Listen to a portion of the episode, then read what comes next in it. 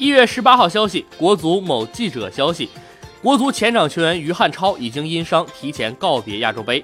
他在微博中写道：“于汉超确认因伤无缘接下来亚洲杯的比赛，这是继曾诚和吕学鹏之后第三位因伤退出的恒大球员。恒大这批老将在国家队扛旗了十年，很可能是亚洲杯之后集体淡出，结束一个时代。”在与韩国队的比赛之中，于汉超在第七十四分钟替补换下刘洋。但上场没多久，就在一次突破时出现拉伤。